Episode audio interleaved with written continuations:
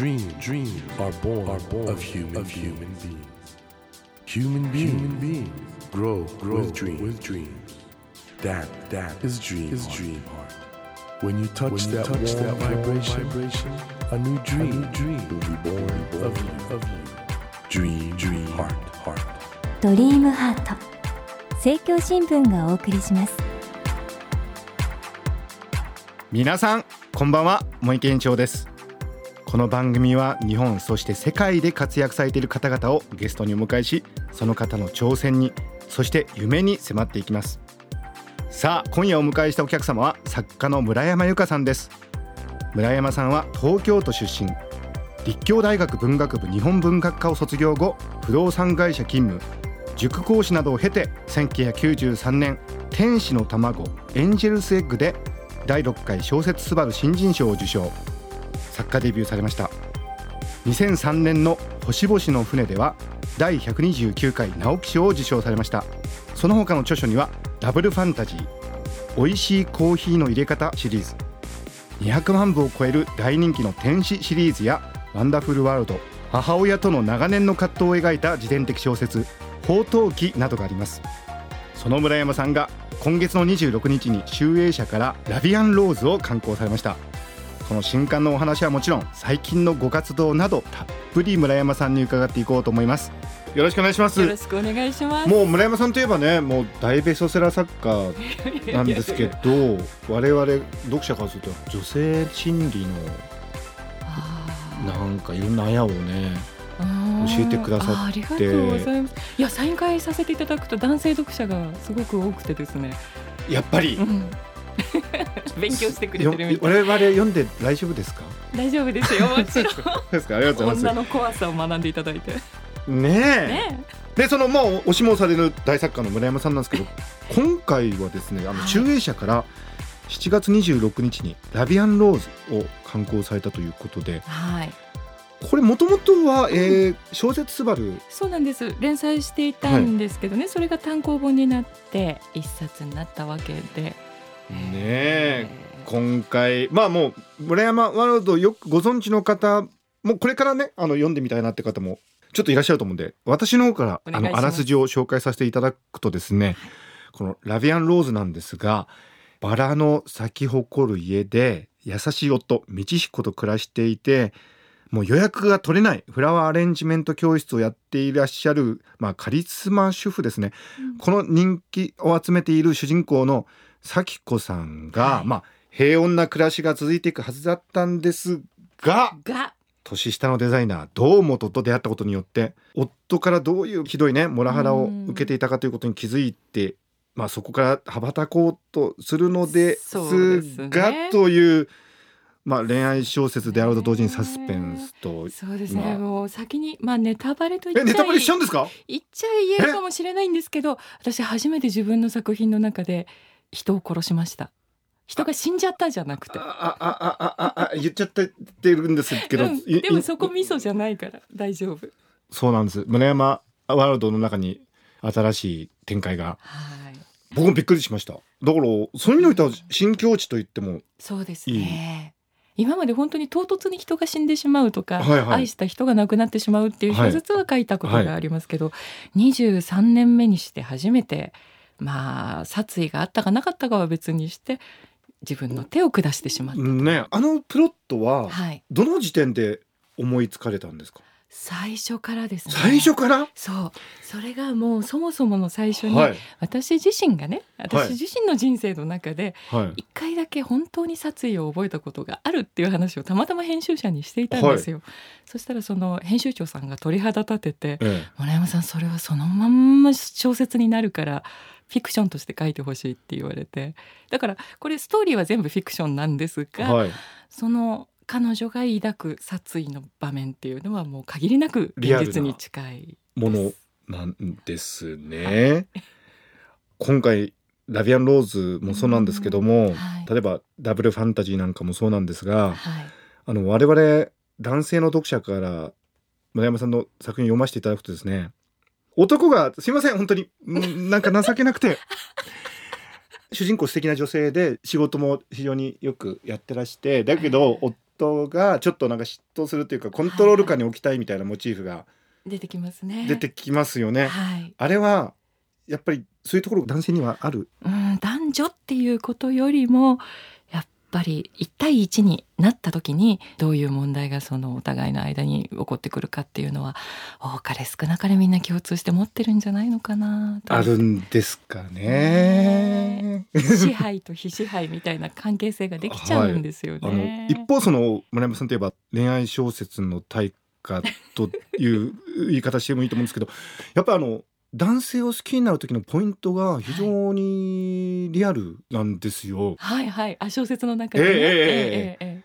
いろんな好きになり方があるんですね。確かに。どういうところ好きになるかっていやもう本当恋愛なんて隕石みたいに降ってくるものだから、はい、その時によってどこに惹かれるかって全然共通点はないんですよね。はい、タイプの男性はって聞かれても共通点ないんですけど、はい、でもやっぱりもう恋愛になっちゃうと抗えない。なんかもうちょっと、うん今日のスタジオはドキドキしてますよ。まあダブルファンタジーなんかだと本当に違うタイプの男性が出てくるじゃないですか。はいあれが全部好きなんですよね。好きっていうかまあどんな人とでもそういう風になるきっかけ一つでその人の魅力がちょっと見えてしまえばどんなことでも起こりうるなっていうあそこ6人ぐらい出てきますからね。よりどりみどりな感じでね。あれだからね僕よく男性でドンファン的というかいろんな女性をという方いらっしゃるじゃないですか。はい。なんかそういう方のお話聞いてるとちょっとコレクター的ななんかあー征服欲みたいなよくあのほら男性は別ファイル保存で、うんうんうん。女性は上書き保存だって言うじゃないですか。だけど村山さんの作品読んでると本当に一人一人を人間として当たり前なんですけどね。う、ん見てらっしゃるじゃないですか。だから逆にね女性みんなそうかどうかわかんないけど、はい多くの女性はいつも椅子取りゲームの場合は椅子一つなんですよ。本当にその人のこと好きになると前まで好きだった人のことがものすごく色あせてなんでこんな人好きだったんだろうなえざって残念なお知らせがあるってことですね。そういうことですそのあたりもねものすごくリアルに描かれてるんですけどただ今回のはい作品では私にとって過去の自分との決別の書ともおっしゃってるということで、そうなんです。今まではい、宝刀記っていう同じ集英社の本なんですけど、そうです。あの作品を通して私自身のその、まあ、人間としての成り立ちというか、それをモデルにして母と私のことをフィクションにして書いたのがあの小説だったんですけど、あれも一つの決別の書ではあったと思うんです。でも母と私の関係性が支配する側とされる側だったということも含めてもうその後男性と恋愛してもまるで母と自分のようになんか相手を支配者にしてしまうっていううん悪い癖がありまして、はい、なんかこう相手の言動にビクビクしたりとか怒らせないように先回りして立ち回ったりとか。はいっていう風なのがずっと続いてたんですけどこの「ラビアン・ローズ」という、まあ、バラ色の人生という意味ですけうんどこの小説を書き終えたことでかつてのそういう自分に、まあ、一つピリオドを打ったというかピリオド打っちゃったんですね。私はまあ人を殺してはいませんけれども、うんでもそういう場面を全部書いて一つのことを終わりにしたなっていう実感はありますね。そこら辺が作家の方すごいですよね。そういう形で新しい人生のフェーズをうん自ら切り開けるフィクションの中で。そうですねそれはありがたい職業だと思いますね。うん今後あれですかねそれこそサスペンスミステリーの方向で作品書くってこともあるんですかありえね。ますねすでに書き上げているものでまだ手入れをして単行本にはなってないんですけど、そういう中でもやはり少年たちがうっかり殺人を犯してしまうはい話もはい書いてますし、なのでだんだんちょっとその今まで書いてきたただ恋愛とかただ男女身の回りっていうことだけじゃなくて視野は広がりつつあるのかなと自分で実感しています。村山さんもともとその人間の恐ろしさっていうか厄介さみたいなものを描くのが本当お上手なんあでおそらくそういうまあクライムノベルみたいなのでもきっと読み応えのあるね。いやや作品が出てくる。思いますよ。本当人間関係って基本面倒くさいじゃないですか、ね、でも面倒くささを超えて何かやはり得るものがあったり満たされるものがあったり満たし合うものがあったりっていう中に喜びが見出せるわけでそこまで筆を到達できたらいいなと思うんですけどね皆さんスタジオで村山さんとお話していると本当に笑顔の素敵な 美しい女性なんですけどねえ頭の中であんなこと考えてるなんて。なんたることだ。やっぱり作家の業ってやつですかそれ。うーん。なんかやっぱりあの自分の羽抜いてね旗を折るみたいなところって多かれ少なかれどの作家も持ってると思いますよ。ねうんどんなしんどい思いをしてもあこれも書けるって思うと ごちそうさまな気持ちになるし。ああなんということだ。でも本当でもそういう意味においては読んであの元気が湧いてくる小説なのかな？なんか不思議な感じでしたうん。それは読んでて。ね最終的には、まあ、主人公の咲子は自分の人生をどう生きていくかということに直面するわけですけど、どどうなっちゃうんだろうと思うんですけど、ええ。ただなんか不思議なだからフィクションだからなんでしょうね、うんうんうんあれが現実にそういうことになっちゃうと大変だけど、ええフィクションとして読んでるとはいおそらく読者の方は元気になるんじゃないかな。うん、よくわかります。なんか、う現実にない力をもたらしてくれるのがフィクションだと思うんですよね。えええみんなその作り事の世界なんて読んだって本当それも作り事なんだから何の力にもならないって思うかもしれないけど、でも私今までの中で現実に救われたことよりも優れたフィクションに救われた気持ちの方が大きいですよやっぱり。さすが名言をいただきました。だからそういう意味においてはこの作品もねそういう形で読者の方にええ届いたらいいなっていうふうに私も思うんです。そうですね。あの村山さん今回の作品のタイトルなんですけども、うんはいエディット・ピアフの名曲「うんラビアン・ローズ」をモチーフにされてるというそうですね。中に出てくるんです。出てきますよね。歌詞も引用されてますし、そうですね。自分は幸せだとどんな恋をしてどんなに傷ついてもあの人の腕の中にいる自分は本当に幸せだって歌い上げてるんですけど、はい、まあ、エディット・ピアフ自身が本当に壮絶な人生を生き抜いてきた人ですし、うんうん。本当に幸せってどういう意味なんだろうって。何なんだろう幸せってって。聞くたび思うんですよね。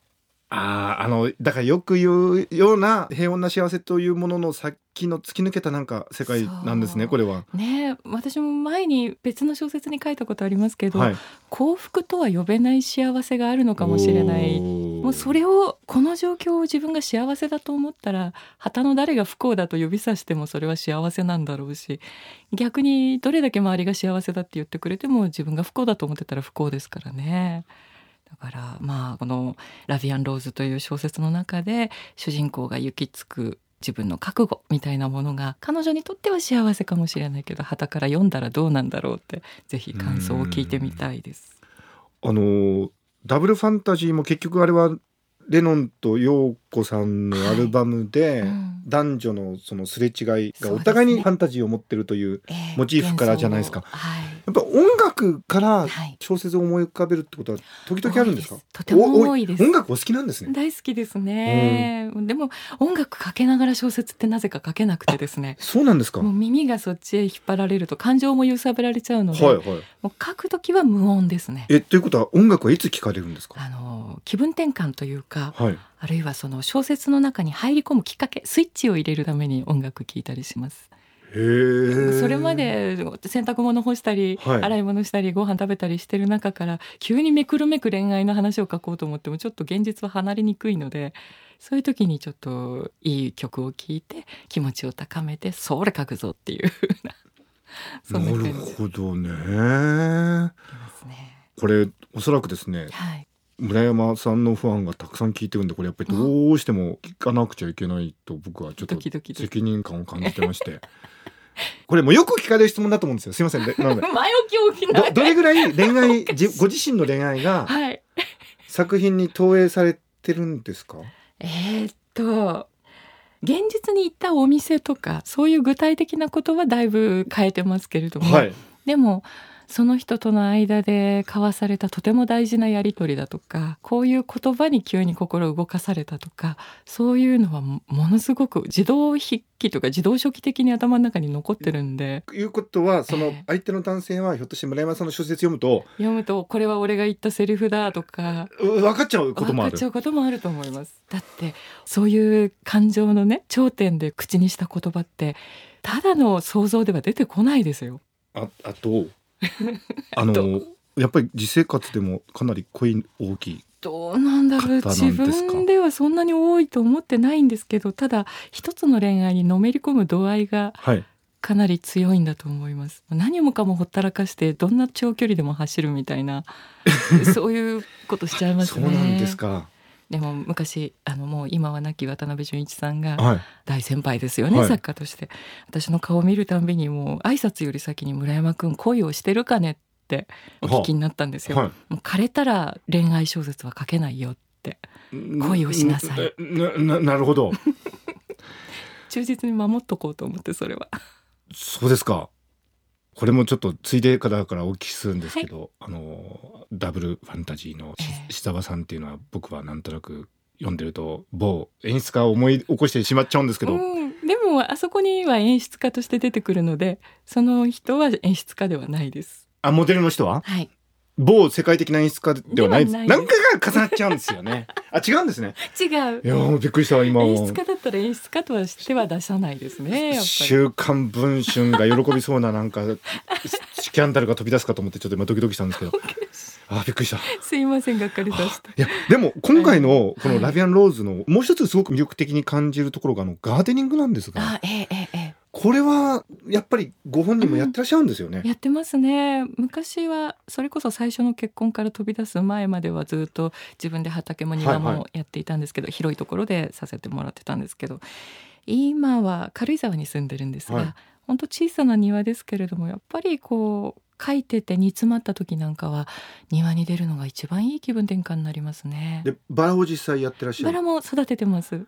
ある意味ではこれガーデニング小説でもあるなそうですね。お好きな方なんかは本当うなずきながら。ですよね、ええあのバラについてのいろいろ細かいあるわけじゃないですか、ええああいうこととかもあ実際にやってる方じゃないとこれ書けないなと、ねえだから主人公にとってはバラが我が子のようなのにそれをあの夫はあブジュブジュブジュブジュってまた作家本人からのネタバレがそこを読んでも本当にそういう意味においてはあの、ぜひガーデニングをお好きな方も読んでいただきたいそうですね何かしら自分の人生を支えてくれるものって男女だけじゃなくてね、はい。家族だけじゃなくて何か持っているととても人生は豊かになるのではないかなと思うのでなんかそんな風な小説としても読んでもらえたらいいと思います。はい、ということで皆さんこれ小説の魅力の1%も出てないですからねこれ。ぜひ読んでいただきたいと思います。あのありがとうございます。ということであのいろいろお話伺ってきたんですけどあの、はい。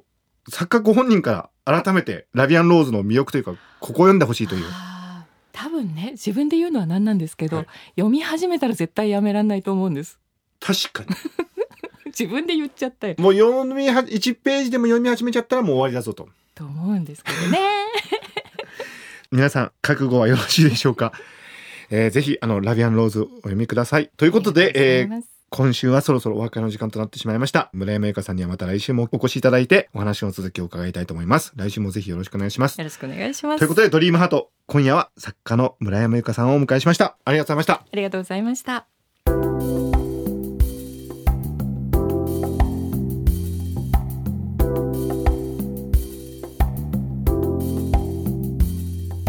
Dream, dreams can't be seen, can't be seen with a naked, eye. naked eye. But we sure can, sure live, can our live dreams. our dreams. Dream, heart, dream heart is in you, is in you, and it will make, it will make a brand, a brand new, new you, you. Dream, dream heart. 日本、そして世界で活躍されている方々をゲストにお迎えしています。ドリームハート。今夜は作家の村山由佳さんをお迎えしました。ということで、まさかの作家本人からのネタバレ？があったんですが、いや、今回のですね、ラビアンローズは本当にそういう意味においては、村山ワールド大好きだって方にとっても、新しい世界なんですけど、今回ですね、村山さんとお話して、やっぱり、ものすごいアイデアが溢れてる方なんだなってことは改めて思いましたね。ですから一作ごとに溢れんばかりのアイデアがどう形になるかってことをねやっぱり読者は楽しみに受け取るんでしょうし今回の「ラビアンローズ」本当にあの村山さんの新境地なんでぜひ皆さんお読みください。さてドリームハントのホームページでは毎週3名の方に1000円分の図書カードをプレゼントしています。番組へのご意見などメッセージをお書き添えの上ドリームハートのホームページよりご応募ください。お待ちしております。さあ来週も村山由佳さんをお迎えします。どうぞお聞き逃しなく。それではまたこの時間にお会いしましょう。ドリームハートお相手は森健一郎でした。ドリームハート。政教新聞がお送りしました。